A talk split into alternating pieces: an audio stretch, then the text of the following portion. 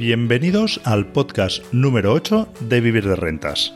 Hoy tenemos con nosotros a Pau Antó, a quien muchos ya conoceréis de su canal de YouTube. Pero déjame, antes de pasar con la entrevista, explicarte las últimas novedades que están aconteciendo alrededor de Vivir de Rentas. Hoy seré muy breve, solo te traigo una novedad, pero creo que marcará un antes y un después.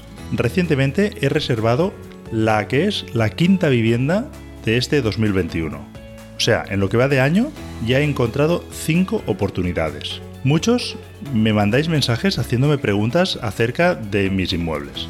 Así que he pensado que como este año estoy siendo muy activo, lo mejor será que lo vaya compartiendo contigo. Para eso he creado el canal de Telegram de Vivir de Rentas. Lo puedes encontrar ahora mismo buscando en Telegram Vivir de rentas todo junto, sin espacios. Ahí te explicaré todo el proceso de estas cinco viviendas. Te contaré dónde he encontrado estas oportunidades. Te explicaré cómo gestiono yo la liquidación de los impuestos, el presentar la documentación en el registro y así me ahorro un dinero. Y te contaré todo el proceso de la reforma. Además, te explicaré qué vivienda financio, por qué y cómo lo hago. Y muchos otros detalles que se me irán ocurriendo a lo largo del ejercicio y que creo que te ayudarán a seguir creciendo. ¿Qué te parece? Nada mal, ¿verdad? Es como un gran hermano donde verás todos los pasos. Así que si no te quieres perder ningún detalle, vete ahora mismo a Telegram y búscame por Vivir de Rentas todo junto. Ahora sí, os dejo con la entrevista de hoy.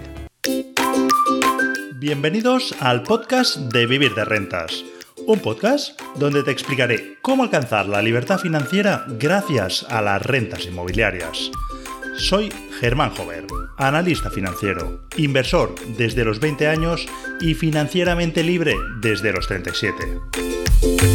¿Te interesan las inversiones inmobiliarias? Esta es tu casa. Aquí podrás escuchar mi experiencia y la de otros inversores exitosos, para que aprendas a construir tu patrimonio inmobiliario desde cero y logres vivir de rentas. ¿Preparado? Sube el volumen y recuerda que no hay ningún sueño inalcanzable. inalcanzable, inalcanzable, inalcanzable.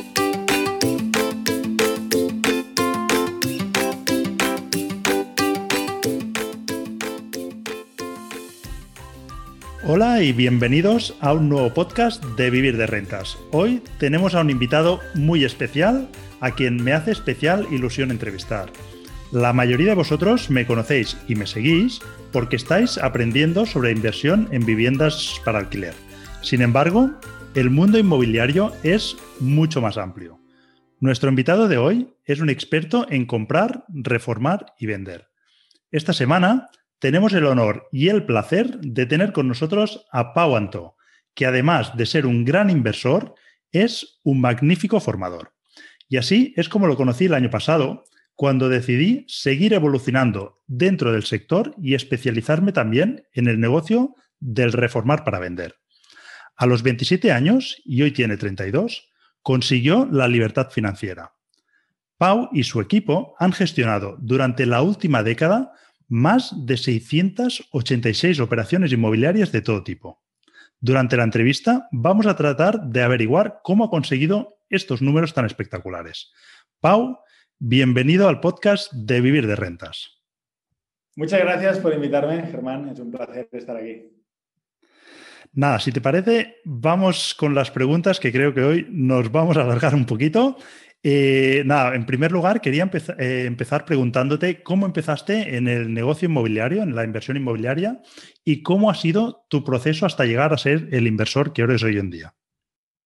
Bueno, es todo un proceso y tú también lo estás viviendo a título personal y todos podemos aprender de todos, como comentábamos justo antes de empezar la entrevista. Pero en mi caso yo empecé por necesidad, ¿no? Y no necesidad económica, sino necesidad familiar, ¿no? Yo empecé a gestionar un poquito los inmuebles de, mi abuelo, especialmente, eh, porque mi abuelo era un empresario que tenía la mala costumbre de ganar dinero, ¿no? Eh, que eso es muy bueno, pero después como que lo dejaba en el mundo inmobiliario sin apenas gestión y la conclusión es que al final si no haces bien el trabajo de alquileres, de gestión y demás, pues terminas teniendo muchos, muchas casas viejas, muchos inmuebles viejos que conllevan problemas yo pues me empecé a solucionar algunos de esos problemas y esos fueron mis inicios sin tener claro que luego sería mi profesión, mi modo de vida y una de mis pasiones la inversión inmobiliaria. Perfecto, Pau. Oye, y no sé si nos puedes contar por qué has preferido centrarte eh, tus inversiones en el mercado inmobiliario y no otro tipo de inversión? ¿Y qué ventajas ves en el mercado inmobiliario respecto al resto de inversiones? Yo creo que la principal ventaja es, en primer lugar, la escalabilidad. Es decir, puedes crecer tanto como quieras, ¿no? Que es algo que es una misión de mi vida explicar a la gente. Muchas personas se quedan con la, eh, digamos, creencia o incluso la limitación que está en su cabeza, ¿no? En otro sitio de que comprarán un piso, dos, tres o alquilarán y demás, pero realmente eh, hay potencial enorme a través de eh, inversores, como ya dices, seguro que tenemos ocasión de hablar, o de bancos, o de fondos, o de cualquier persona que nos pueda ayudar y nos pueda empujar en ese camino. Evidentemente, si hablamos de ventaja, para mí la principal ventaja, además de la escalabilidad, está que no hay límite, realmente el límite está en nuestra cabeza. Además de esto, para mí lo que es fundamental es eh, que podamos también tener un negocio donde podamos comprar por debajo del precio, es decir, que podamos comprar por debajo del valor que realmente tiene ese activo.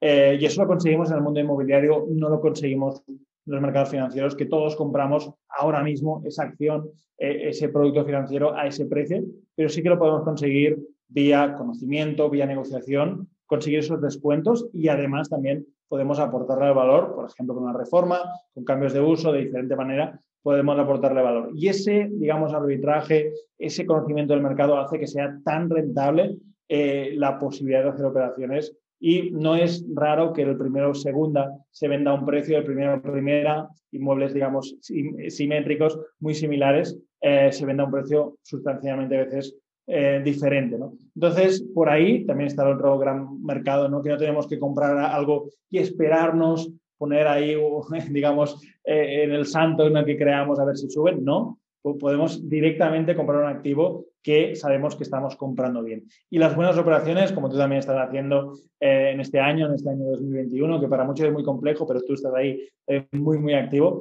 pues eh, esas operaciones realmente salen de comprar bien. Y es una de las claves que supongo que hoy también tendremos ocasión de ver.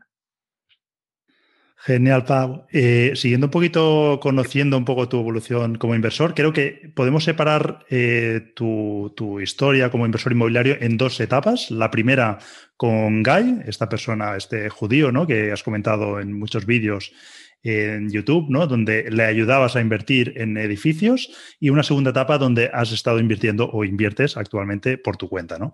Empecemos por esta primera etapa. No sé si nos puedes contar un poquito cómo era el modelo de negocio que realizabas con Guy.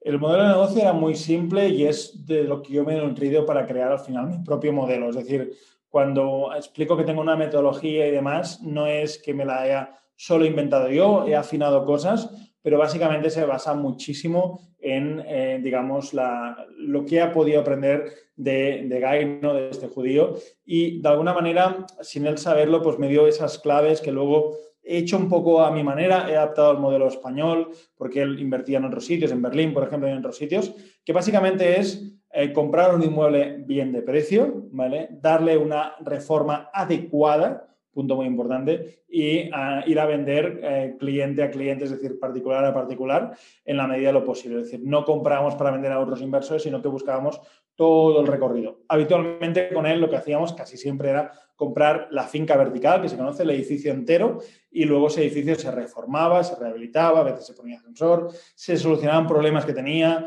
por ejemplo, rentas antiguas, indemnizaciones, ocupas, muchos problemas que pueden haber, los solucionábamos y a partir de ahí lo podíamos llegar a vender piso a piso, acabadito, bonito, en el centro de Barcelona, con lo cual eso tenía un recorrido importante. En muchas operaciones con él, márgenes incluso superiores al 30%. También es cierto, quiero ser muy honesto en ese sentido, que eran otras épocas y ahora mismo cuesta encontrar oportunidades como la que en ese momento se podían comprar ahí cuando compramos edificios en épocas que había como una crisis profunda. Eh, estamos hablando de los años pues, 2012, 13, 14, 15, que eran momentos muy buenos para comprar. Pero el modelo al final es el mismo, se repite en cualquier sitio, es aplicable a cualquier tipo de mercado y simplemente que no es tan simple, pero hay que comprar bien para poder reformar, aportar ese valor y poder llevar ahí esa venta.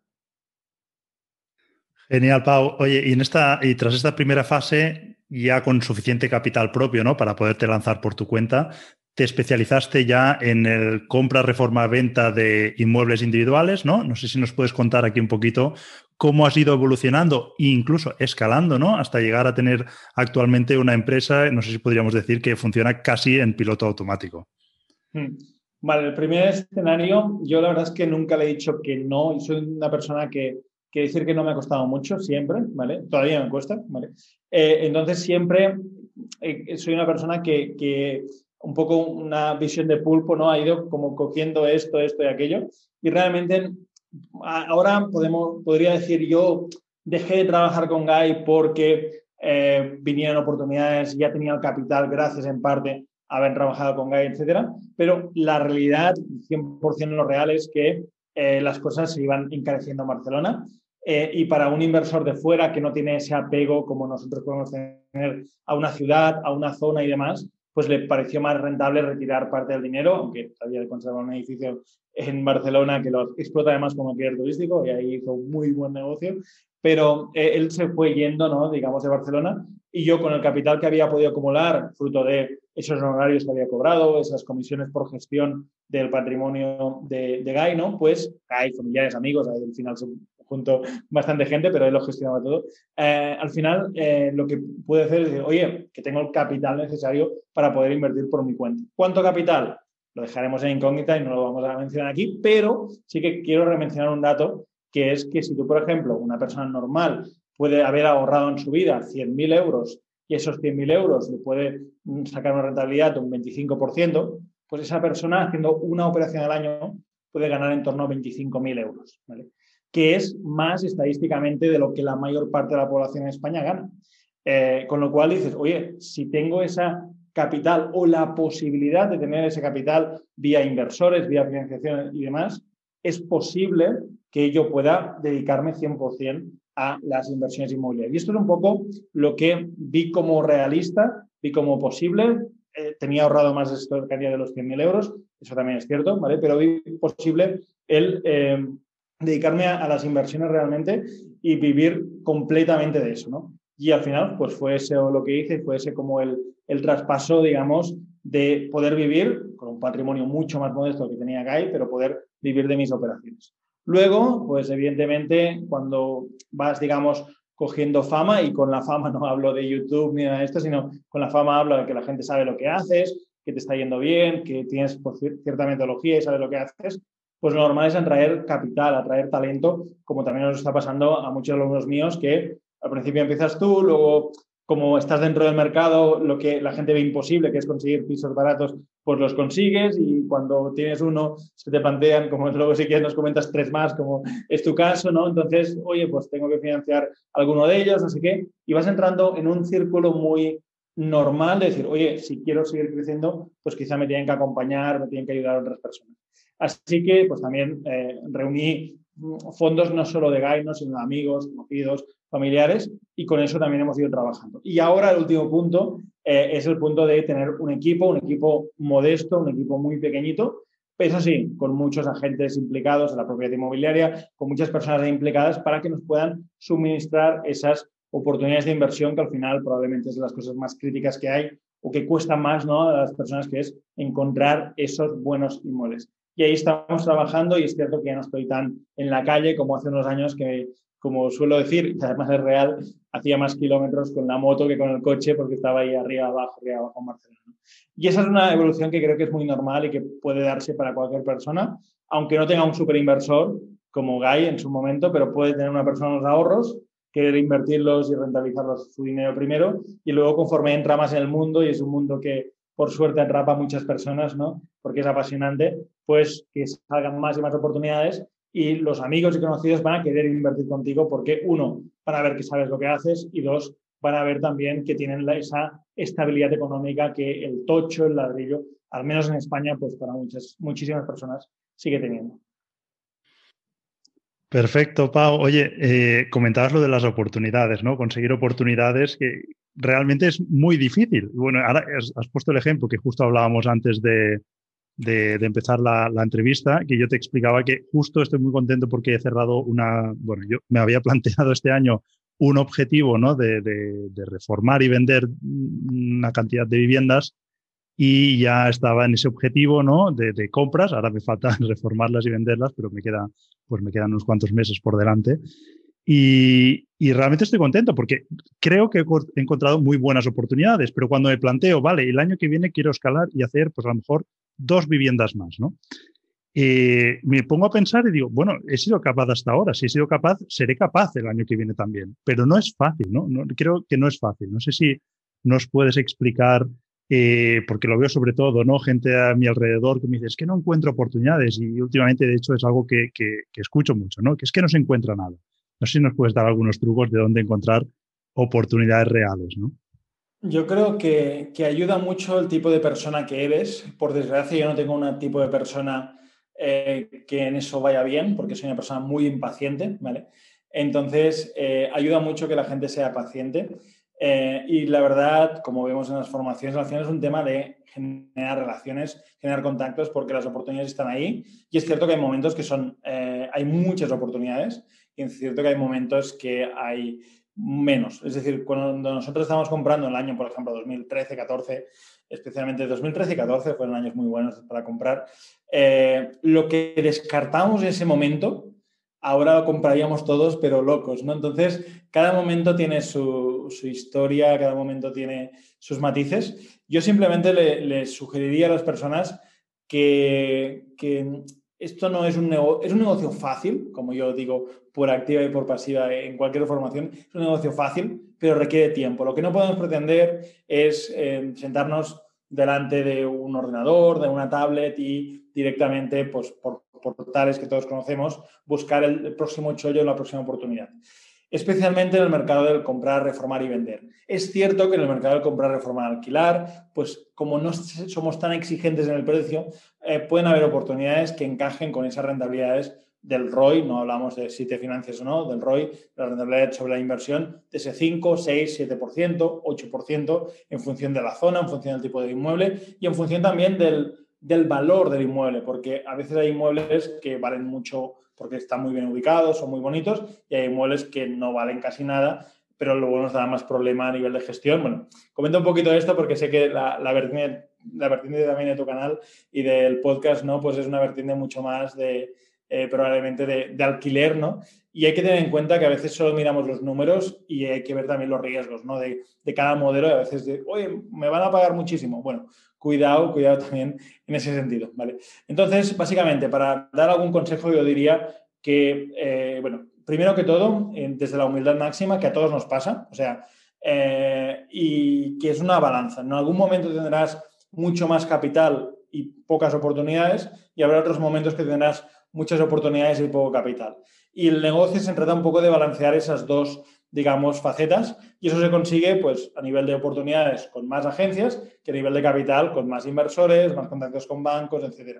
Eh, es un negocio posible y a veces creo que los humanos nos eh, enfocamos en intentar dibujar de un camino, ¿no? Cómo será la última carretera que vas a andar, ¿no?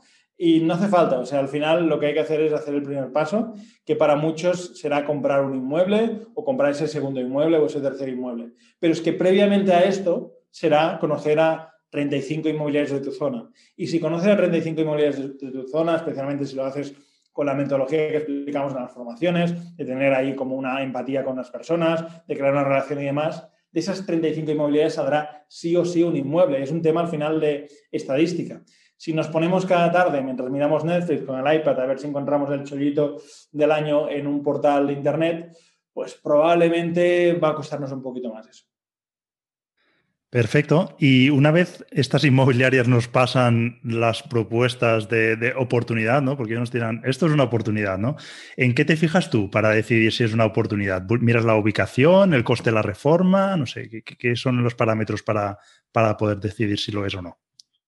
Pues lo miramos todo, además tú tienes ahí el checklist, tienes el Excel que damos, tienes todo, lo miramos todo, pero para hacer algo súper sencillo, básicamente lo que miramos, lo primero que miramos es a quién le vamos a vender este inmueble.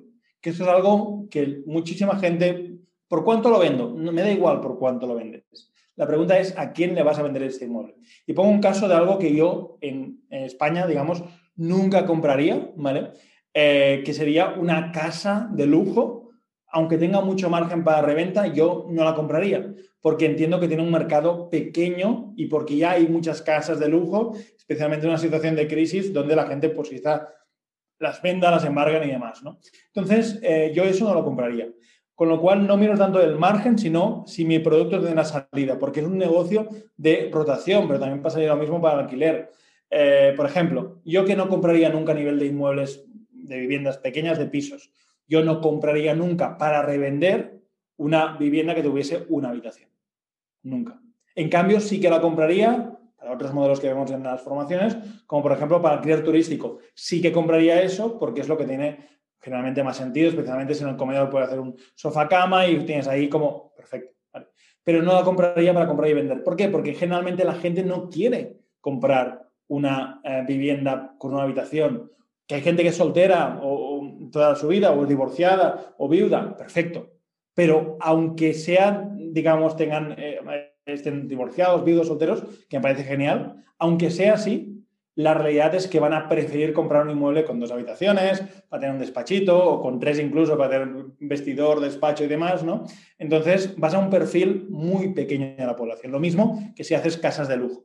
Y decían en, en la zona de Cataluña o en la zona de España, porque lo cierto es que en otras zonas yo es precisamente lo que haría. Y aquí, donde resido ahora, en Andorra, precisamente lo que estoy valorando con amigos de por aquí es comprar casas antiguas grandes o muy grandes, reformarlas de lujo y venderlas como casas que superen el millón y medio de euros de la venta. Entonces, depende de cada zona, tiene sus peculiaridades eh, y creo que eso también es algo a tener muy en cuenta. Pues muy importante esto de las zonas y saberse adaptar, ¿eh? porque a mí me, consultan muchas veces. Claro, yo estoy acostumbrado a, mi mercado, ¿no? Y yo sé las rentabilidades que puedo conseguir. Lo hablo con la gente y, quizá me doy cuenta que a veces lo hablo como algo sencillo o relativamente sencillo que he sabido hacer, pero que cuando me planteo hacerlo en otras zonas, que como sabes, yo a veces pues, estoy residiendo en otra zona, eh, no lo, en Barcelona en concreto, no sería capaz creo que no sería capaz. No me he puesto a intentarlo, pero creo que rentabilidades superiores al doble dígito en Barcelona debe ser muy difícil en cuanto a alquiler. ¿eh? Básicamente quiero decir que hay, que saber en qué mercado estás y creo que ayer, por ejemplo, me escribía alguien, no sé si era de Mallorca o en alguna isla donde los precios son muy elevados y creo que quería hacer mercado de alquiler y pues quizás se debería dedicar al reformar y vender. No lo sé, ¿eh? es, importante esto. De hecho, eh, tenemos una, línea continua, donde en un extremo tenemos el valor del inmueble y en otro extremo tenemos la rentabilidad del inmueble.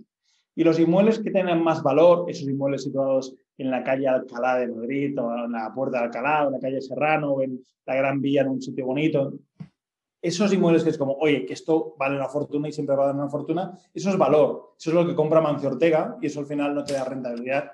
Eh, en cambio, una rentabilidad muy bajita, pero muy constante y muy segura. En cambio, ese inmueble en ese barrio problemático, que solo puedes ir por la mañana y si no, y si no hay muchas nubes, ¿no? Porque igual sales ahí sin el reloj y sin la cartera, ¿no? Pues eso da una rentabilidad mucho más alta. Entonces, también a los inversores hay que decirles que no todos son números, que hay que entender dónde quieres estar tú. En valor máximo, sacarás un 2%. En rentabilidad máxima, igual sacas un 15 o un 20%.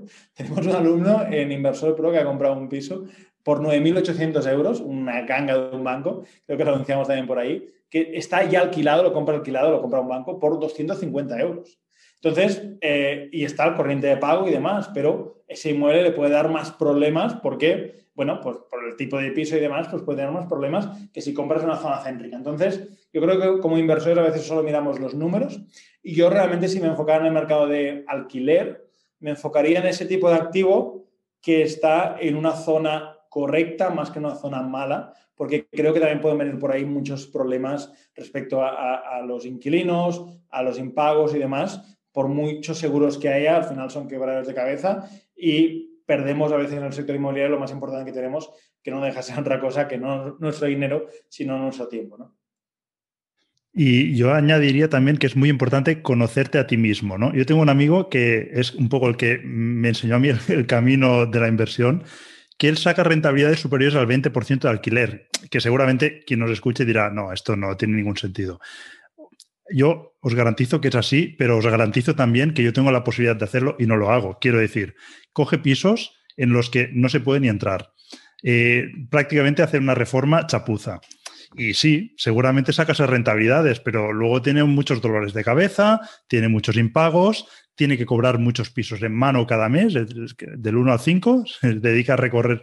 Claro, están en las peores zonas en las que, mm, pues seguramente yo prefiero obtener menos rentabilidad y, ahí se trata, pues lo que digo, ¿no? Conocerte tú, qué es lo que, cómo te sientes cómodo, ¿no? Qué tipo de inversión te sientes cómodo y pues ir a por ella, ¿no? Yo, en su lugar no me sentiría cómodo y él en el mío seguramente siente que está perdiendo esa rentabilidad que tiene encima de la mesa y pues tampoco se sentirá cómodo, pues buscar un poquito tu nicho, ¿no? Exacto. De hecho, por ejemplo, en Inversor Pro, eh, uno de los modelos que explicamos, porque también lo hacemos con el equipo, es el modelo de alquiler de habitaciones.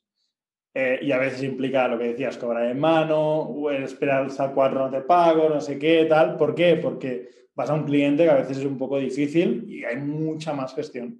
Eh, ¿Merece la pena? Para unos sí, para otros no. Entonces, eh, ahí cada inversor se tiene que conocer y entender dónde está. Pero entiendo, por ejemplo, que este modelo de alquiler de habitaciones, especialmente con el permiso de la propiedad, si alquilas un inmueble y lo realquilas, pues te puede, con poquito capital, permitirte iniciarte en el mundo de la inversión inmobiliaria, obtener ahorros y demás. Con lo cual también tenemos que autoconocernos mucho, ¿no? A veces me preguntan eso, ¿no? ¿Qué es mejor, ¿no? Una cosa u otra. Depende, depende de cada caso. Muy bien, Pau. Oye, ¿en qué zona geográfica sueles invertir? Entiendo ahora estás en Andorra, pero bueno, con tu empresa, ¿cómo, lo haces? Nosotros invertimos, invertiremos siempre en, España, concretamente, especialmente, o sobre todo, digamos, en la zona de Barcelona, ¿vale? Eh, nuestra visión es eh, no solo invertir en las oportunidades que nosotros podamos recabar, ¿vale? Como equipo que somos, sino invertir también y fomentar la inversión entre nuestros alumnos, ¿vale? Que esto es algo que desde hace muy poquito estamos haciendo y queremos potenciar eso. Es decir, si hay un alumno que no consigue el capital de inversores, incluso poderlo ayudar, porque tenemos un montón de lista de inversores, porque como siempre decimos, el dinero sobra, pues poder hacer cosas con nuestros alumnos y ya que tenemos pues, la oportunidad de trabajar con, eh, con personas que previamente cualificamos, con personas que previamente seleccionamos, pues decir, oye, mira, esas personas que hemos seleccionado para que se formen con nosotros, cuando encuentran un inmueble, solo pueden llegar a comprar la mitad, pues nosotros podemos entrar con la otra mitad o incluso pueden entrar con una parte y otros amigos, conocidos, inversores, ayudarles y entonces vamos a estar abriendo todo el abanico a España, pero no porque estemos directamente en la operación, sino porque lo haremos a partir de alumnos que han seguido mi metodología, que han aprendido conmigo y con mi equipo y que podemos hacerlo. Y luego, bueno, yo resido, obviamente, aunque mi equipo y los impuestos inmobiliarios se pagan todos en España, que quede claro, pero yo resido eh, como persona física, resido en Andorra, ¿vale? Entonces, eh, realmente, pues por aquí, como soy una persona inquieta, y tengo bastantes amigos, etcétera, pues por aquí tenemos las ganas de, hacer cosas, ¿no? Y vemos ese modelo que comentaba antes de comprar casas grandes, reformarlas y venderlas, que algún amigo mío a título personal lo ha hecho, comprar su casa, la reforma y demás, pero lo queremos profesionalizar. De hecho, un colega mío, un amigo mío, em, lo, ya lo está haciendo, no con casas, sino con promoción no, de obra nueva y con pisos, pero a mí me gustaría explorar la parte esta de las casas. Así que a nivel, esto será anecdótico y será una casa al año quizá, ¿vale? Pero lo normal es que trabajemos en una zona especialmente de Barcelona. Perfecto. Y hablando de, este, de estas inversiones que haces en, España, no, no estas casas, no sé si nos puedes contar, no sé, tu mejor inversión, alguna de ellas, o, si no, pues eh, cuál sería una inversión estándar, modelo, para hacernos una idea. Mira, yo te, te, puedo contar la mejor, ¿vale? Y te puedo hacer ahí unos numeritos. Pero básicamente a mí no me gusta demasiado ese modelo, aunque a veces los de marketing lo usen, ¿no? Pero no me gusta demasiado el, enseñar lo mejor de lo mejor, ¿no? Porque, porque la gente se puede llevar un error, ¿no? La equivocación de decir, oye, que se gana un 45% en un inmueble, qué pasada, ¿no? Incluso la mejor operación que hicimos en nuestra vida fue eh, dar unas arras de un edificio, ahí os lo cuento, por 50.000 euros eh, para pagarlo en seis meses. Y durante ese tiempo se hizo el trabajo que se tuvo que hacer, indemnizando varios recupos, poniendo un ascensor y demás, y con una inversión de menos, con arras incluidas, de 150.000 euros, eh, con una inversión menor, con arras incluidas de 150.000 euros, se ganaron más de 600.000 por un pase. Claro, tú esto lo analizas en seis meses, lo multiplicado por más de cuatro el capital, y ahí sale un número estratosférico y también en el bootcamp os enseño mis números. También tenemos ese edificio, ese piso que os cuento de, de Cornellano y por el capital que puse con un inversor y tal, salía un 800% de rentabilidad. ¿no? O sea, eso son operaciones que se pueden llevar a cabo y que cuando estás dentro del mundo son operaciones que son factibles. ¿vale? Pero la realidad y lo que me gusta a mí enfocar es, eh, en el caso de Barcelona, por las afueras de Barcelona, comprar un, inmueble en torno a 80 a 100 mil euros para reformarlo en torno a 20 mil euros eh, y que lo puedas vender en torno a 140, 160. Uno lo compras más caro, uno tiene más reforma, otro menos, pero estos son los números así típicos que le puedas sacar al final. Lo que busco siempre yo pues son esos 25, 30 mil euros de beneficio por piso. ¿Por qué? Yo lo que busco al final es que, y por eso estoy haciendo todo esto, que las personas aprendan a hacer un piso al año. Dos, fenomenal. O sea, tú haces dos pisos al año, como tú que harás algunos más este año, y ganas mucho, o sea, ganas el, no sé el porcentaje ahora mismo, pero si haces dos pisos al año ganas 50 o 60 mil euros, probablemente eres el 20%, no sé el dato, ¿eh? pero probablemente por ahí anda, de las personas mejor pagadas de, España, ¿no? Si haces cuatro o haces ocho, pues eres el top 3%. O sea, ese es el concepto, con algo tan sencillo como comprar un inmueble, reformarlo y venderlo. Digo sencillo, no digo rápido, que es una cosa muy también que hay que puntualizar bastante. Muy bien, Pau. Oye, y hablando un poco de reformas, que creo que siempre te escucho decir que no te consideras un experto, así que te voy a preguntar sobre ello, porque en realidad has hecho muchísimas. Así que, bueno, siempre te escucho decir que cuando, no sé si siempre lo haces así, pero por lo menos lo intentas, cuando vas a firmar la operación, tratas de ir ya con un presupuesto cerrado, ¿vale? Y esto es algo que me llama la atención y que lo veo idílico, pero no sé cómo lo gestionas, porque normalmente yo estas oportunidades que comentábamos ahora, que he cerrado hace poquito, eh, claro, son operaciones que las tengo que comprar ya, o sea, casi sin visitar. Así que lo visito, pero, pero vamos, que tengo que ir muy rápido porque es que si realmente es una oportunidad, hay cola. O sea, no, no puedo esperar, esperar a traer el reformista que me haga la visita, esperar el presupuesto. Todo esto es un poco. Aquí, aquí realmente depende del vendedor. Por ejemplo, tú en este caso que me explicabas, ¿no? El vendedor es, una entidad financiera, ¿no? Con lo cual, al final, ahí, en este caso está avanzado el proceso porque hay un tanteo de retracto. Para los que no seáis de Cataluña o Valencia, ¿no? igual no sabéis lo que es, pero básicamente que hay que pasar por los organismos públicos para ver si a ese precio se lo, quedarían, se lo quedarían ellos. ¿Vale? Entonces, yo, eh, si hay tiempo, un tanteo de retracto siempre lo hacemos. Si es de un particular, eh, generalmente hay más flexibilidad. O sea, nosotros lo compramos a entidades financieras, fondos y demás, que habitualmente hay tanteo de retracto y hay tiempo de por medio para hacerlo. O, plan B, compramos a un eh, particular y por lo general, pues si lo amarras un poco, la semana que viene y demás, tienes cierta mano con la empresa de reformas, pues pueden venir. A veces hemos hecho FaceTime o videoconferencias, o sea, o sea, así en plan FaceTime, en plan eh, o WhatsApp, llamada de WhatsApp, tal, o sea, es como, eh, mira, esto está así y tal, y hemos hecho presupuestos un poco a la mano. Pero a mí sí que me gusta que la gente lo vea antes porque yo soy muy preguntón, he aprendido mucho y también muchas veces te dicen, oye, pues yo en lugar de esto haría esto, esto se puede incrementar, o no tocaría las ventanas, pero sí que cambiaría las persianas, o no sé, nosotros ya sabes que somos un punto minimalistas con la reforma, no hacemos reformas de 80.000 euros a ti a todo lujo y tal, no, hacemos reformas de 15, 20, 25.000 euros y ahí nos movemos eh, para darle valor al inmueble, pero sin que el sobrecoste nos permite causando no hay un problema. Con lo cual, yo básicamente lo que les diría a esas personas que, que, digamos, están ahí dudando con la reforma es que es algo posible, que aunque yo no sea un experto, lo he podido hacer. Ya van centenares de pisos, o sea, eh, vale, pues ya poquito a poco vas aprendiendo, pero eh, no soy un experto ni pretendo serlo, ni ser el tío que sepa de esos materiales, del mejor acabado de no sé qué. Entonces siempre he tenido, por suerte, equipo en ese sentido y yo soy una persona que confía mucho en la gente y les doy ahí como la potestad de que hagan lo que mejor crean que es mejor en cada caso.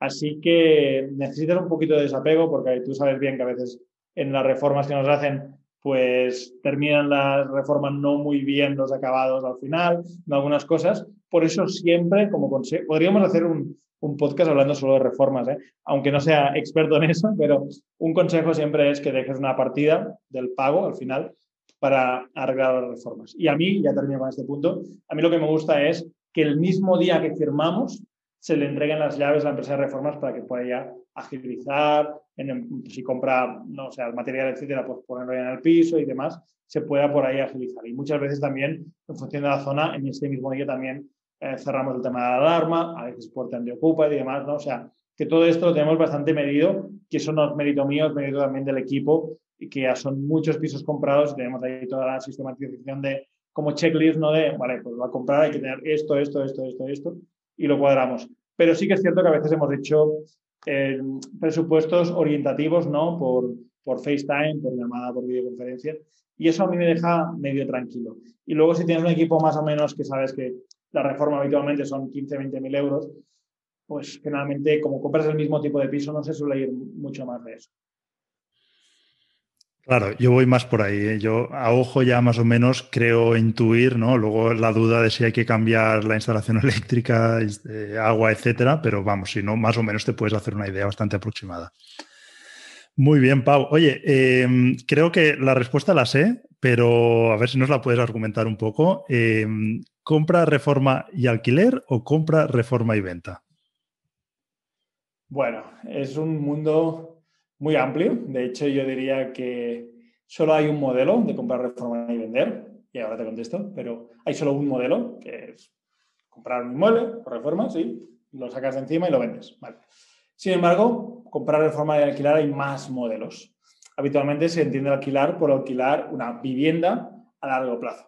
Pero la realidad es que hay un montón de modelos, porque podemos alquilar plazas de garaje, podemos alquilar trasteros, podemos alquilar eh, esto, eh, digamos, eh, amarres en un barco, en un, de barco en un puerto, ¿no? O sea, podemos alquilar un montón de activos y los podemos alquilar a corto plazo y a largo plazo. Y los podemos alquilar por cortos, eh, o sea, los podemos alquilar todo el inmueble o por partes tipo las habitaciones o tipo los coworkings, con lo cual es un mercado mucho más grande que os lo explicamos, por ejemplo, en Inversor Pro, cada modelo, cómo funciona, consejos y demás. pero entiendo que me dices como comprar, reformar y alquilar una vivienda tradicional como toda la vida. Depende, depende. Es decir, yo al final depende de tus objetivos.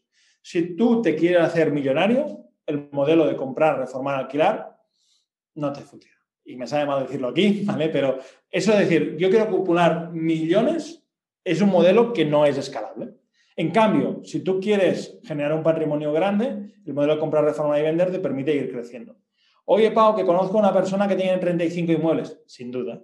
Después de toda la vida, trabajando y demás. Pero yo me jubilé, no me jubilé en la vida, pero conseguí eso que se conoce como la libertad financiera a los 27 años y no fue, o sea, si yo hubiese optado el mismo día que se me encendió la bombilla de hacer el comprar, reformar y vender, que no fue mérito mío, fue mérito primero con mi abuelo llevándolo un poco, viendo que eso era un rollo de pisos antiguos ahí para la gestión y luego se juntó lo de, lo de lo del judío y dije, vale, pues por ahí tiro. O sea, no, no fue que sea un tío muy inteligente, que de hecho no lo soy, ¿vale? Sino fue simplemente como una sucesión ¿no? de acontecimientos. Entonces, básicamente lo que quiero decirte con esto es que eh, yo no estaría aquí si hubiese optado por, con el dinero que tenía a los veintipoco años, haberme financiado para tener una hipoteca y luego al cabo de cinco años tener capital, más capital para volver a hacer una entrada para comprar una segunda hipoteca, quizá ahora tendría tres hipotecas y tres pisos.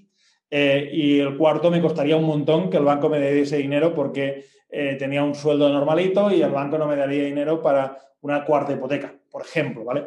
Entonces, lo que quiero decir con eso es que depende de lo que quieras conseguir. Si tú eres un empresario que le van bien las cosas, que quiere ahorrar para su futuro, que está preocupado con la jubilación, oye, compre pisitos, los alquilas, tendrás un rendimiento fijo mes a mes. El hecho de comprar, reforma y vender, hay muchas personas que no lo admiten, no lo quieren hacer porque en su cabeza no está que puedan ganar en un mes más de lo que mucha gente gana en un año. Y esa es la realidad. Cuando tú vendes un inmueble, ganas en un mes, ese mes que vendes, eh, más de lo que mucha gente, la mayor parte de la gente, gana en un año. Con lo cual, es un modelo no apto para todos. Y hay gente que no tiene el tiempo o las ganas o no le gusta tanto el mundo inmobiliario como para eh, hacer una reforma constantemente. Tú este año, no diremos el número, pero tendrás unas cuantas reformas que hacer, ¿no? Entonces hay gente que dice, uff, qué pereza. Eh, una vez que lo reformo, lo alquilo y ya que eso vaya dando, ¿no? Entonces, como decíamos al principio, depende mucho de la persona y de tus objetivos. Y evidentemente, quien tenga unos objetivos grandes, pues tendrá que pagar el precio y la incomodidad de reformar y vender. Reformar y vender, que es menos cómodo que alquilar. Y en eso también quiero ser siempre súper honesto y súper transparente, que es mucho más cómodo alquilas un inmueble, perdón, reformas un inmueble y lo alquilas y ya está, ¿no? Entonces depende, depende. Pero si la gente quiere de verdad conseguir éxito, no me gusta la palabra rápido, pero sí más rápido o de una manera más acelerada, como ha sido mi caso y el de tantas personas que también has podido ir conociendo tú, eh, para mí el modelo es comprar, reformar y vender. Y en cierto momento, igual eso gira y cuando ya tengas el capital acumulado, tiene sentido con ese dinero alquilarlo para tener rentas y para poder vivir de ello. Disculpa que interrumpa un momento el podcast. Si te está gustando el contenido, me gustaría pedirte un favor. Indica que te gusta, deja un comentario o comparte este podcast con tus amigos. Y además, si quieres que te avise cada vez que publico nuevos podcasts, puedes darle a seguir en la plataforma donde lo estés escuchando. Y no te olvides de entrar en vivirderrentas.net, donde encontrarás mucho más contenido y te puedes suscribir para que te mande un correo electrónico cada vez que publique un nuevo podcast. Perfecto, Pau. Eh, de hecho, te escucho y escucho a otras personas que, promueven también el comprar, reformar y vender y me parece totalmente lógico que el proceso sea ese, ¿no? Primero vas a generar capital y una vez tienes el capital lo invertirás para obtener esas rentas, pues ya no sé si en la jubilación, en qué momento, pero sí un momento más adelantado de tu ciclo vital, ¿no? Pero aquí vuelvo a lo de conocerte muy bien. En mi caso, por ejemplo, yo tuve la opción de elegir, ¿no? ¿Qué camino? Y bueno, sí tuve la opción, sí, porque, a ver, el mercado inmobiliario siempre me ha gustado y sabía que había las dos posibilidades, a pesar de no ser experto en ninguna de ellas, pero, pero bueno, todo se trata de aprender, ¿no? Pero yo conociéndome a mí mismo, yo, mi, cuerpo necesitaba esa seguridad de tener unas rentas cada mes, ¿no? A lo mejor es absurdo, ¿eh? Y desde el punto de vista financiero no es lo más óptimo, pero sí que a mí me pedía eso, ¿no? Y entonces yo, una vez he tenido esas rentas y yo tengo esa tranquilidad, lo pongo entre comitas, porque seguramente reformando y vendiendo esa tranquilidad también puede ser, pues ahora me lanzo también a explorar otras vías, porque el mercado inmobiliario es muy amplio, ¿no? y una vez te gusta, no descartas. Bueno, tú haces operaciones de compra y venta, pero haces, pues, no sé, a lo mejor una, pues, compras deuda o compras, no sé, hay, hay muchas opciones, ¿no? Que, que, al final, pues, bueno, también si te gusta este mercado, pues es una manera de seguir aprendiendo y seguir creciendo. La cuestión es, y esta pregunta nos la guardamos para cuando vengas al canal de YouTube, que eso también lo tenemos pendiente. La pregunta es, ¿qué es ¿cómo sería o qué habría conseguido Germán de hoy si en lugar de empezar comprando, reformando y alquilando, hubiese empezado con el comprar, reformar y vender. Y lo contestas y quedas ahí en mi canal, ¿vale? Pero, pero creo que esta es eh, un poco la reflexión, ¿no? Yo lo tengo claro y hay casos que dices, no, no, mejor un modelo de alquiler desde el principio, pero para mí, yo hoy tendría tres pisos. Perfecto, Pau. De hecho, me sale la respuesta rápida que no la diré y así la medito porque seguramente será otra la que pueda, la que pueda dar meditándolo un poco. Pues seguimos. Bueno, aquí esta pregunta es, eh, creo que en tu caso, pues nos puedes dar mucha luz, ¿no? Porque dentro de tus programas de formación, tanto en el Bootcamp Libertad Financiera como Inversor Pro, em, pasan muchísimos alumnos, ¿no? creo que gracias a ello, pues habrás podido detectar algunos patrones, ¿no? Que cometemos todos los inversores. No sé si nos puedes decir cuáles son los mayores errores que cometemos o que cometen los inversores novatos y cuál es el principal consejo que les darías. Mira, el principal error es no persistir. Realmente es este. O sea, el error principal es no seguir buscando cosas porque te cansas y porque vivimos en un mundo que nos eh, iluminan constantemente con objetos brillantes, ¿no? Cuando no es una acción de Tesla, es una cripto nueva que ha salido no sé qué, cuando no es otra cosa, o es una inversión de un amigo que se han juntado cuatro y si no te juntas parecerás el tonto si les va bien, o una startup de moda o lo que sea. Entonces, eh, el problema es que tenemos que competir un poco con, con, ese FOMO que hay, con ese miedo de perderse cosas y hay gente que directamente se, se, distrae. Oye, y puede tener unos resultados increíbles. De hecho, nosotros en la comunidad precisamente del Bootcamp, que tocamos más allá de inmuebles muchas más cosas, pues hay gente que está ganando muchísimo dinero con las criptos, y hay gente que ha ido muy bien y les seguirá yendo bien. Entonces, no es tampoco decir, oye, este es el camino adecuado, no estoy aquí para evangelizar a nadie, para nada, pero sí que es cierto que veo que hay gente que dices, oye, pues si, si yo desde fuera veo que te quedan nada para conseguir eso, ya estás creando una red, tal, solo necesitas un pasito más, necesitas ahí paciencia. Y a mí es algo que eh, también me he trabajado personalmente, pero me, me frustraba mucho hace años concretamente cuando estaba formando y decía, oye, pues ya sabes cómo soy yo, es como, si os lo doy todo, tenéis los Excel, tenéis todo, la metodología, o sea, lo tenéis todo, y es como, ¿cómo puede ser que haya personas como tú que compren una cantidad grande de inmuebles en un trimestre, como ha sido el caso este primer trimestre del año, eh, o estos primeros cuatro meses del año, y haya gente que con la misma formación, incluso con más dinero, con más contactos que tú y demás, no lo consigan. Pues al final hay una parte ahí muy importante de, de persistencia y de cabeza. Y creo que al final, más allá de la teoría, lo que podemos conseguir, y de eso tú también puedes hablar mucho en programas que hacemos, ¿no? Eh, como el Bootcamp, por ejemplo, es cambiar ese chip, ¿no? Y, que la gente pueda perseguir sus metas y que no sea solo teoría, sino que creo que en ese sentido, y, quizás somos de los únicos ¿no? que no damos solo teoría, sino que damos ahí un puntito más. Pero para mí, el, los formatos que tenemos de formación son pequeños, grupos pequeños, porque queremos estar detrás de la gente, queremos ayudaros, queremos empujaros, eh, y es lo único que para mí tiene sentido. ¿no? Entonces, para mí el principal error no es si te equivocas en un Excel, en un número o no sé qué, o la reforma, que podríamos ver un montón de errores técnicos, y quizás lo que tú esperes que te digan, ¿vale? Pero a nivel de verdad es la persistencia y la mentalidad de la gente para conseguir lo que se ha propuesto y lo que al final quiere y desea conseguir. Muy bien, Pau. Bueno, ¿cuántos temas? Me gustaría no dejarme ninguno para responderte. Eh, lo comentaba con Carlos Galán en su entrevista también, ¿no? Que eh, yo a veces, bueno, os he entrevistado a los dos porque creo que sois personas que además tenéis experiencia, ¿no? Y sabéis de lo que estáis hablando, ¿no? Y se lo decía él y te lo digo a ti también. Yo cuando voy a contratar una formación, no solo espero la parte teórica, que es esto que estabas explicando ahora, que a mí yo leo mucho y quiero, de hecho creo que un libro es las cosas en cuanto que tiene un precio más ineficiente dentro de todo el mundo, porque o sea, es algo que te cuesta 25 euros y el valor que te puede llegar a aportar es inmenso. O sea, ahí hay una gran ineficiencia, ¿no? Em, con lo cual, lo que quiero decir es que ese conocimiento teórico lo puedo adquirir por 25 euros. Mm, me lo puedes explicar mejor, quizá me podrás poner algún ejemplo y está muy bien, ¿no? O me ahorras incluso el leerme el libro, pero no voy a pagar, creo que no voy a pagar por eso. Yo creo que el plus que dais en las formaciones es la, vuestra experiencia, ¿no? Poder dar pues aquello que a mí me va a llevar años ¿no? en adquirir y de algún modo estoy comprando ese aprendizaje.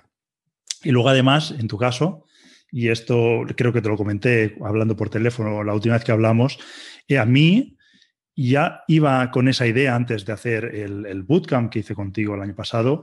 Una de las cosas que más me aportó, y así fue, eh, es el conocer mucha gente en mi misma situación o parecida, ¿no? Algunos están empezando, yo ya tenía cierta experiencia, gente pues quizá con más experiencia, para poderme apoyar y para poder seguir compartiendo, eh, em, pues no sé, conocimientos o nuestras, nuestras aventuras, nuestro día a día. Yo creo que eso tiene un valor para mí, por lo menos personalmente, es inmenso. Yo antes de ir al bootcamp tenía un amigo, ese que he comentado, que tenía rentabilidades del 20%, con el que tenemos puntos de vista muy distintos y ya está no tenía nadie más con quien hablar. Y ahora tengo pues 40 o 50 personas con las que puedo ir hablando habitualmente y yo creo que ese valor es, es, brutal. Yo creo mucho, y lo sabes, en el dar y recibir. Y curiosamente, en las formaciones yo lo doy todo, y lo digo y lo hago. Y, por ejemplo, en el bootcamp que comentabas ahora, y, y, al final eso se devuelve. Porque si alguien hoy eh, accede al bootcamp y se forma con nosotros, o Inversor Pro, que también estás ahí tú, eh, al final lo que hace es que mis formaciones, no digo de precio, digo de valor, tienen más valor por tener personas como tú ahí. Es decir, que tener a Carlos de tu edición, tener a Paola, tener a personas como tú, como Jesús y como Daniel y como tantas otras personas de tu edición, por ejemplo, eh, hace que la formación en sí tenga más sentido, porque no solo es la teoría y ya está, sino que en el día a día hay muchas eh, dudas, ¿no? Y, rodearse de gente al final hace que tires adelante tires atrás. Hay gente que ha comprado pisos gracias a estar en el grupo porque su entorno le han dicho que cuidado, no sé qué, a ver si te equivocas, pero el estar en grupo hace que, avances. Y para mí eso es un valor, digamos, muy grande que tienen no solo mi formación, ¿eh? o sea, cualquier formación que es capaz de crear grupos, que la gente se interactúe, que la gente se conozca eh, y que al final crear piña. Y lo decimos, y obviamente no somos una familia, pero decimos que somos como una familia porque lo cierto es que cuando la gente necesita ayuda, pues no solo yo, sino pues mucha gente se, eh, pues, pues, salimos ¿no? a ayudar a, esa persona que tiene un problema o que tiene ahí unas dudas. Para mí es crucial y también te agradezco por la otra parte el, el tener alumnos como, como tú, ¿no? Y obviamente alumnos de diferentes niveles, pero tener alumnos como tú hace que, que el nivel suba, ¿no? Sin duda. Y eso también está muy bien porque la gente puede, puede aprender de diferentes enfoques y tienes un enfoque mucho más de alquilar que puedes aportar al grupo. O sea que eso es genial. Genial, Pau. Oye, y siguiendo un poquito con, con tu experiencia, eh, no sé si nos podrías explicar, si hoy empezaras de nuevo, ¿qué harías distinto y si has cometido algún gran error, ¿cuál es el mayor error de inversión que has cometido? El principal error lo tengo clarísimo y además en todas las entrevistas digo el mío. El error es no equivocarme. Yo puedo mal presumir de no haber perdido nunca con una propiedad inmobiliaria. Y eso es un error. Sé que hay mucha gente que no quiere perder dinero, pero invierte en bolsa y pierde un 15% de dinero y no pasa nada. Pero si pierde un 15% de un piso, se cree el más tonto del barrio. ¿no? Tenemos alumnos que eh, venían cometiendo errores en el pasado y al final lo que han hecho es limpiar, por ejemplo, Juan Ford de Valencia, limpiar y decir, oye, me vendo este piso porque no tiene sentido y con la metodología adecuada ya compro, reformo y vendo o compro y alquilo, pero haciendo las cosas bien. Entonces, ojalá hubiese, yo he dejado pasar un montón de oportunidades porque no estaban 99% claras, quizás estaban un 85% claras, que sé a toro pasado que de haberlas cogido, el 90% hubiesen ido bien. Y ese 90% bien hubiese pagado de sobras ese 10% que no hubiesen ido bien. Entonces, eh, a veces queremos que todo sea perfecto y no está todo perfecto. A veces queremos tener toda la información y hay que procurar tenerla, pero no tendremos toda la información.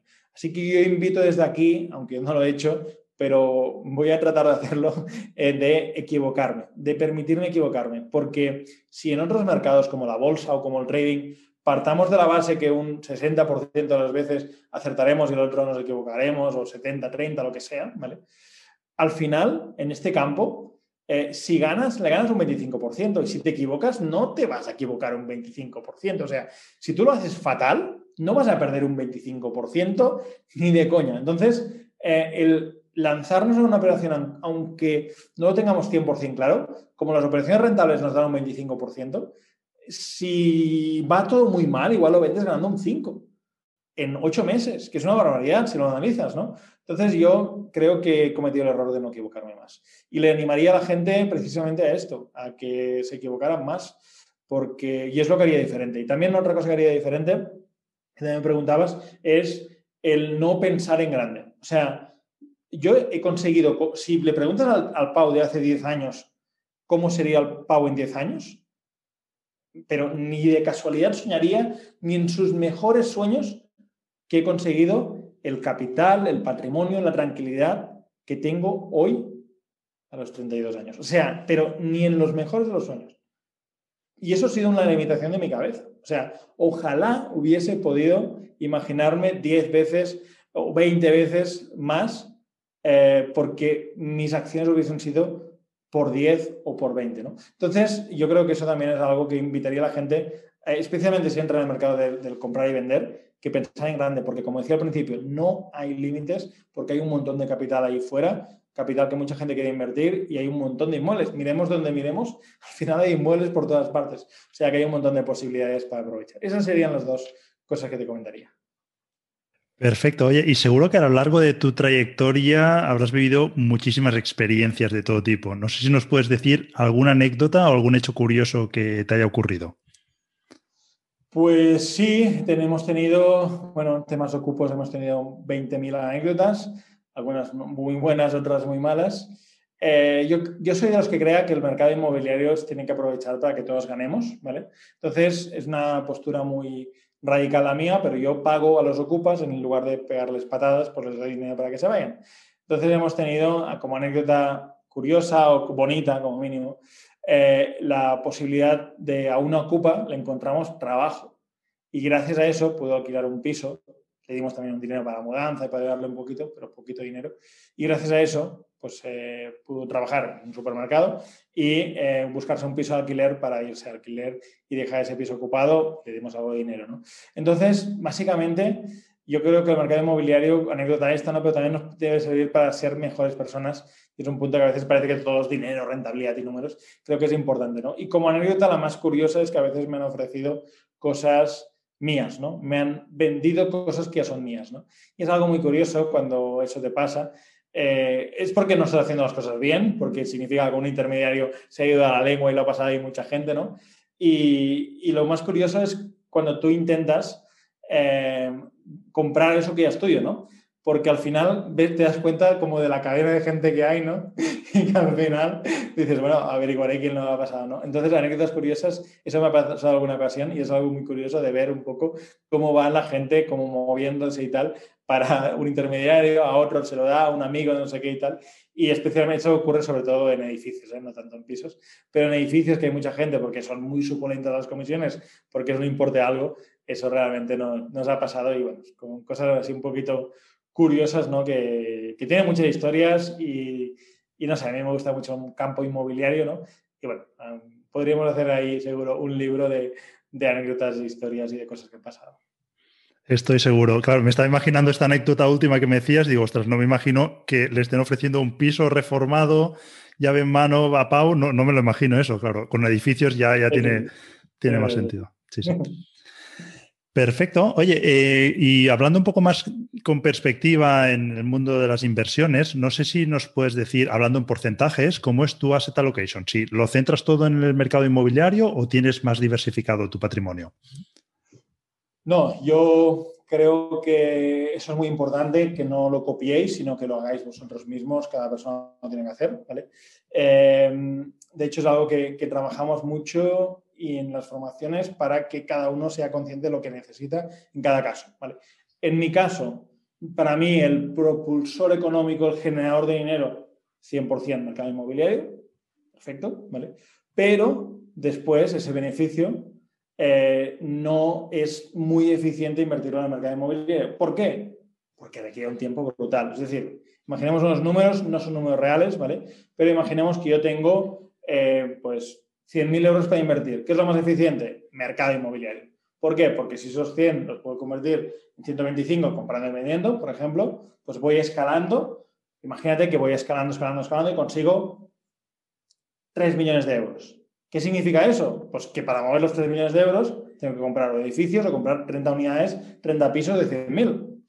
Con lo cual ahí ya es, no es un trabajo no full time, es doble full time el trabajo, no es como dos, dos veces una jornada de trabajo. Entonces, eso es mucho trabajo. Nosotros tenemos equipo, podemos hacer operaciones, hacer el equipo y demás, pero aún así es mucho, mucho trabajo. Entonces, ¿cuál es ahí mi postura? ¿Cuál es ahí, ¿Cómo lo veo yo esto? ¿no? Bueno, lo que yo veo es que eh, para generar patrimonio, dos, tres, cuatro, cinco, diez operaciones al año, la puedes hacer perfectamente y generas patrimonio, pero cuando ya tienes patrimonio hay algo más eficiente para invertir, con sus pros y sus contras. Por ejemplo, la bolsa. ¿Qué problemas tiene la bolsa? Que no compras barato, compras al precio que todos compran, que puede ser barato si el mercado lo reconoce a meses o años vista, pero compras al precio que todos compran. Yo un piso que vale 100.000 lo compro por menos, porque negocio, porque la situación y demás. Entonces, ahí tienes ese punto que es muy importante de la bolsa yo gran parte de mi patrimonio lo he ido localizando hacia la bolsa. Es cierto que todavía en porcentaje lo que pesa más, en torno a un 35%, es el mercado inmobiliario, ¿vale? Pero tengo un 30% de mi patrimonio en bolsa, con lo cual juntamos bolsa y muebles un 65%. Y luego hacemos préstamos a empresas con garantías, etcétera, ¿vale? Y todo esto suma un 80% del capital, es decir, 35, 30, 15%, suma un 80% eh, del capital. Y luego tengo otras inversiones, algunas más importantes, otras menos importantes y algunas inversiones pues, un poco anecdóticas como mundo cripto, ¿no? que tengo muy poquito, en torno a un 1%. ¿no? Entonces, eh, básicamente eso es como la distribución de mi cartera. Y con el tiempo iré pasando más dinero de los inmuebles a la bolsa. ¿Por qué? Porque la bolsa es barata. ¿Cuánto cuesta comprar un fondo de inversión? Mm, casi nada. Y mantenerlo, casi nada. En cambio, un piso, comprarlo cuesta mucho, depende de la comunidad autónoma y de los impuestos que se paguen, pero entre un 6% en Madrid a un 10% en muchas otras comunidades, eso es un importe alto. Es cierto que si lo haces como empresa, tienes una serie de descuentos, pero en algunas comunidades, no en todas, ¿vale? Pero eh, realmente cuesta mucho dinero. Un inmueble de 100.000, un 10% son 10.000 de impuestos, más el notario, más la comisión, más tal. Eso en la bolsa no ocurre. Y es un mercado muy eficiente y muy tranquilo. Yo el año pasado, 2020, gané más dinero con la bolsa, también fue un año muy bueno de bolsa, gané más dinero con la bolsa que con los inmuebles. Uno, porque estuvimos parados gran parte del año, estuvimos ahí esperando con la liquidez para comprar. Y dos, porque eh, subió mucho ese mercado. Y el trabajo que hice ahí fue prácticamente cero. Con lo cual yo creo que la gente tiene que eh, enfocar diferentes estrategias. ¿no? Eh, por eso, aunque a mí se me conoce más como experto, ¿no? Como persona que sabe de los inmuebles, y obviamente ahí está más mi expertise, en Bootcamp, por ejemplo, trabajamos todas esas facetas con diferentes opciones y todo esto nos lo cuento ampliado y cómo lo hago y todo eso, porque creo que es importante que cada persona escoja la estrategia que desea seguir. Eh, y puede que esta estrategia, obviamente, pues tenga una parte de comprar, reforma, de alquilar, eh, que es perfectamente viable, especialmente en que asegurar rentas, es tener esa tranquilidad y asegurar ahí ese futuro. Muy bien, Pau. Oye, y bueno, para ir terminando esta primera parte de la entrevista y pasar a las últimas preguntas rápidas, ¿cómo ves el mercado inmobiliario en los próximos meses? ¿Van a caer los precios o no van a caer? Esperamos todos que sí. La realidad es que ya lo veremos. Deben caer, o sea, no tiene sentido que, pero deben caer. No, eh, ahí hay muchas variables, ¿vale? Eh, y no me quiero poner economista, ¿no? Aunque lo soy, ni nada de eso, pero básicamente a nivel macroeconómico, ¿vale? Tenemos que tener en cuenta que las cosas están mal, que las empresas están mal, pero también tenemos que tener en cuenta, y eso es muy importante, que a pesar de que las cosas están mal, eh, el inmueble se considera un valor refugio. Entonces, hay gente que está un poco asustada ahora mismo cómo están las cosas y hay gente que aprovechará las bajadas o algunos descuentillos para comprar. Y eso creo que puede aguantar un poco el mercado más de lo que nos gustaría realmente. Yo sí que espero que, eh, bueno, pues durante el 2021 pues las ayudas, porque no hay más dinero, se vayan reduciendo y que, digamos, dejemos de anestesiar, de ayudar ahí al, paciente a que sobreviva con, con ERTES, con ayudas y demás. Entonces, si eso ocurre en algún punto, que algunos dicen que será pues en verano, otros después de verano y demás, pues si eso ocurre, lo que puede pasar es que hay gente que por necesidad pues tendrá que vender algún activo, algún inmueble. Eso puede pasar, pero no tengo ahí la varita de cristal y estoy seguro que, o la bola de cristal, estoy seguro que a final de año eh, van a haber, em, digamos, noticias del mercado inmobiliario en España ha caído un menos de un 10% en su conjunto. Pero a pesar de esas noticias que es como, ah, pues no ha bajado, habrá oportunidades para quien sepa buscar, para quien sepa analizar, porque habrá descuentos, pero de media no bajará. ¿El mercado cae un 40%? No, ni de casualidad sean caídas discretas, pero dentro de ciertos barrios, ciertas zonas o bien dentro de operaciones puntuales se podrán encontrar descuentos que nos permiten generar dinero y nos permiten al final pues también eh, buscar esos márgenes del 25% que comentábamos antes. Perfecto, Pau. Pues nos quedamos con esta última parte, ¿no? Que oportunidades a verlas va a verlas. Em, no sé si nos hemos dejado algún punto que tratar durante la entrevista o quieres que pasemos ya a la última parte. Por mí bien, por mí bien. Si quieres ahondar en algo más, ahondamos y si no, seguimos. Pues venga, vamos. Eh, la, siguiente parte son 10 preguntas rápidas, ¿vale? Eh, que bueno, es un poquito para conocerte un poco mejor a ti. Y bueno, empezamos por la primera pregunta, que es una de las que más me gusta. Y dice que, ¿qué o quién te inspira? Pues a mí me inspira mucho a mi abuelo, ya fallecido, porque era una persona de acción, de medir poquito las cosas, no era un empresario, aunque a veces parece que la gente que me sigue en YouTube, ¿no? que fuera un gran empresario, no lo era, pero era una persona que actuaba con el corazón, con las ganas, con energía. Creo que esa parte me la contagió, por suerte. Eh, y aquí el reto está en ponerle orden a todo esto. Pero a veces cuando tengo que tomar decisiones, me inspiro mucho en él, ¿no? En como, ¿qué haría mi abuelo en este caso? Y es una fuente que no nos talla, ya nos dejó hace unos años, pero es una fuente sin duda de inspiración. Perfecto. Recomiéndanos un libro que puede ser de inversión o no y por qué nos lo recomiendas. Últimamente estoy muy poquito de libros, nunca he sido tan voraz, lo tengo que confesar, pero es que últimamente estoy leyendo libros muy poco de, de inversiones, de dinero, de empresa incluso tampoco. De hecho, ahora que fue el San Jordi, ¿no? Pues los libros que me han regalado a petición mía, mi madre y mi novia, ¿no? Pues han sido libros, uno de, de amor, ¿no? Los cinco lenguajes del amor, ¿no? O sea, que no tienen nada que ver con el mundo de las inversiones.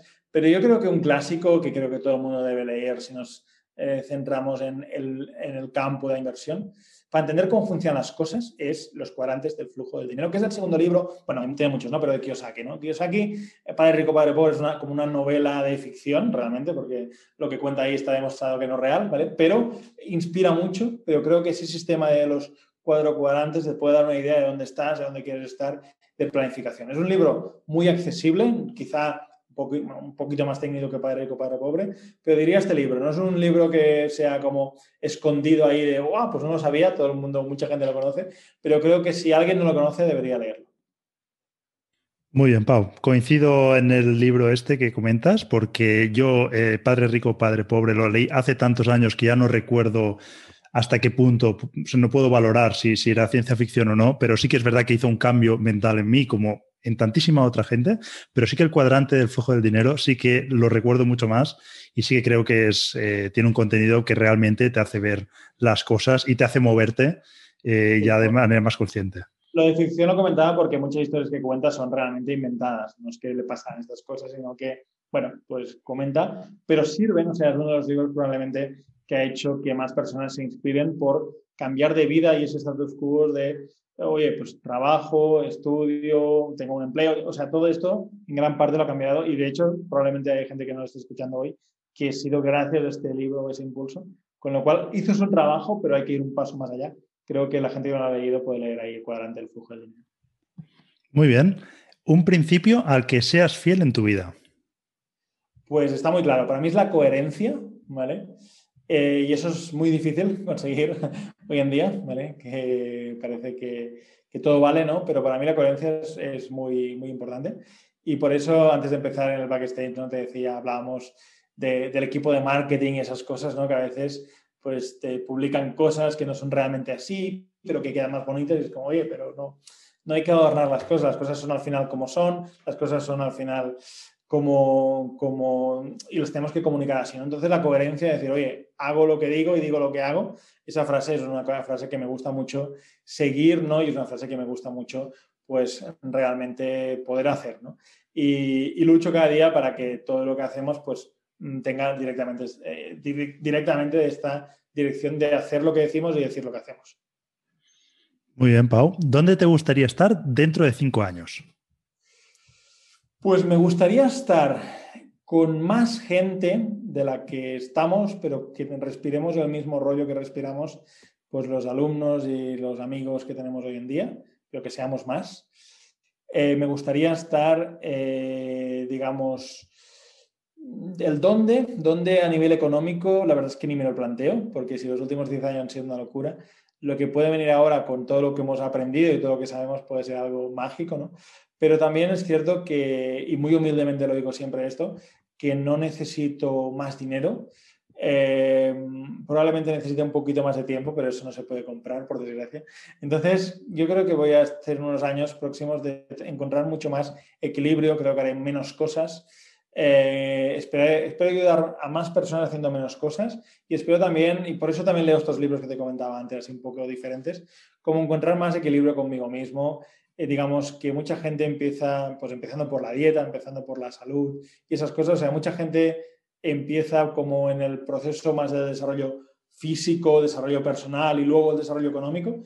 Y mi vida fue, es como justo al revés, ¿no? a nivel económico ya estoy, ¿no? Entonces, eh, no sé económicamente cómo puedo estar y me gustaría seguir siendo tan feliz, siguiendo tener, seguir teniendo la motivación que tengo por hacer mil cosas seguir teniendo esa ilusión que pongo y esa pasión en las cosas que realmente pues, me hacen, eh, que me gustan, ya sea con mi dinero o sea también ayudando a gente a los que se quieran dejar ayudar ¿no? para, para conseguir también sus metas y aportando, ya sabes tú que a veces es un granito de arena lo que lo cambia absolutamente todo.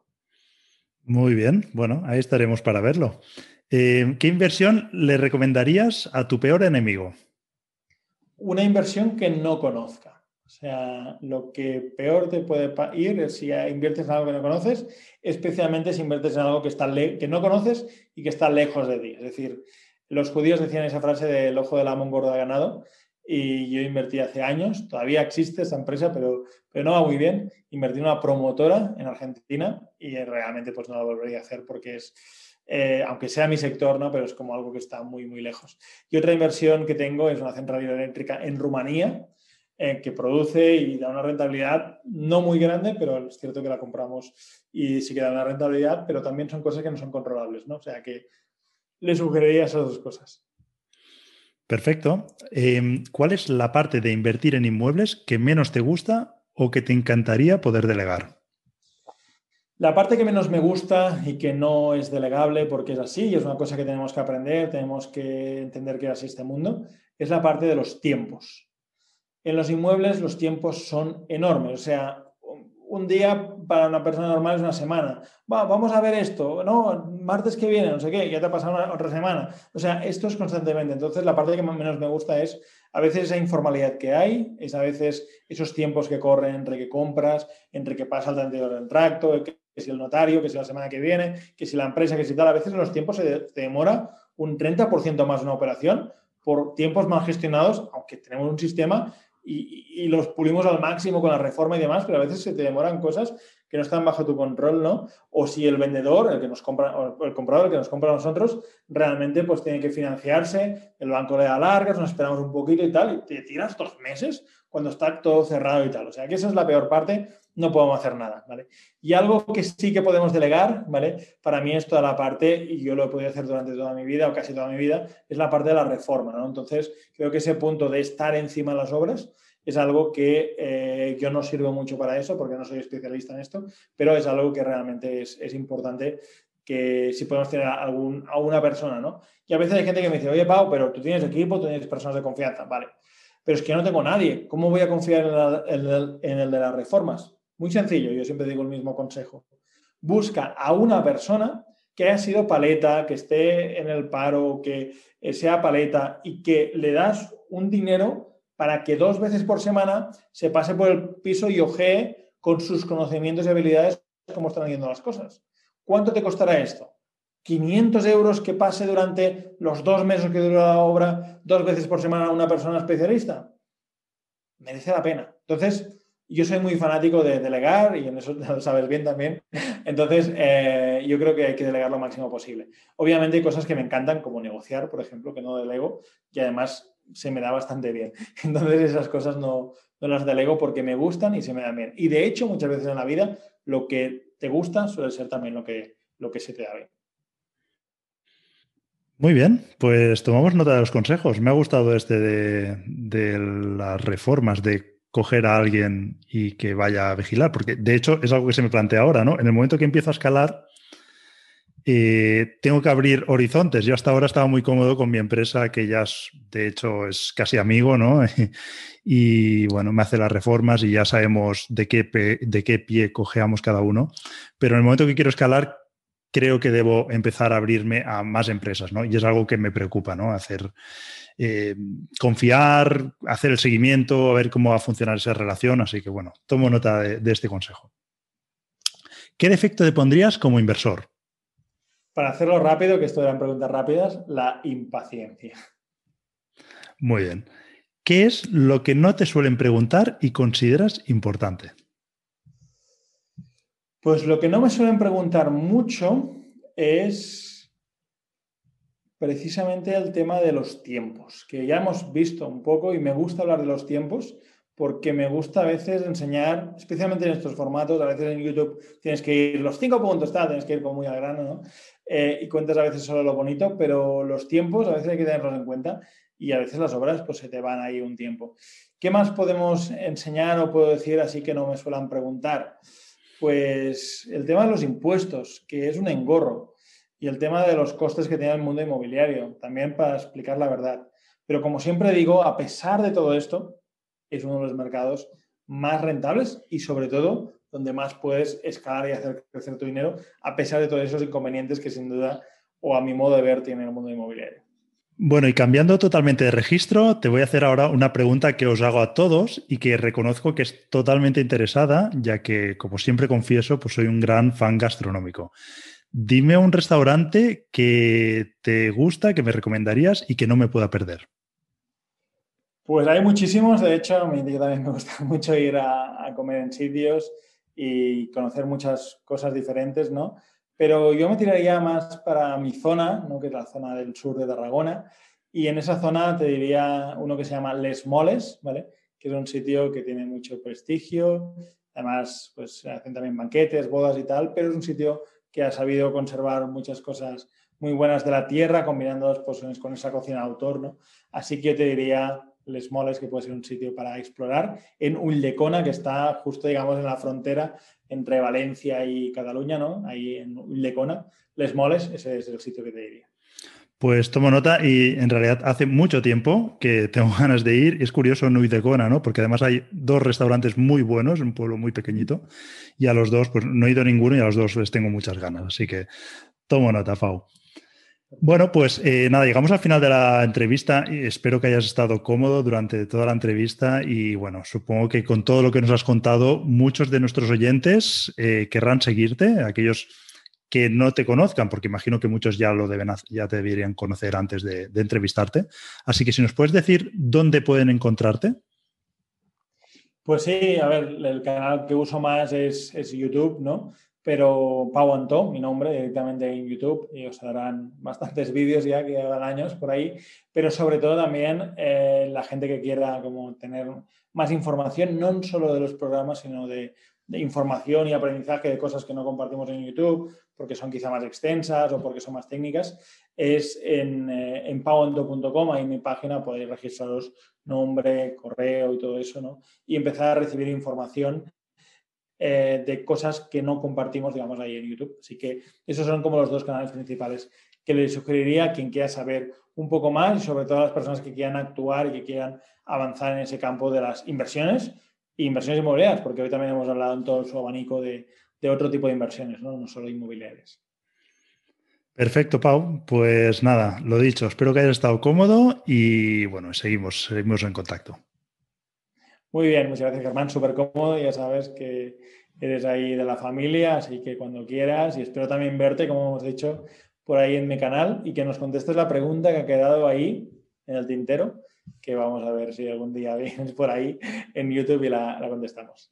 Perfecto, pues le doy una vuelta a la respuesta. Muchísimas gracias, Pau. Hasta aquí el capítulo de hoy. Si te ha gustado, puedes compartirlo entre tus contactos y además dejar algún comentario o una valoración positiva. Y recuerda que puedes suscribirte en vivirderrentas.net y recibirás un aviso cada vez que publiquemos un nuevo artículo o un nuevo podcast.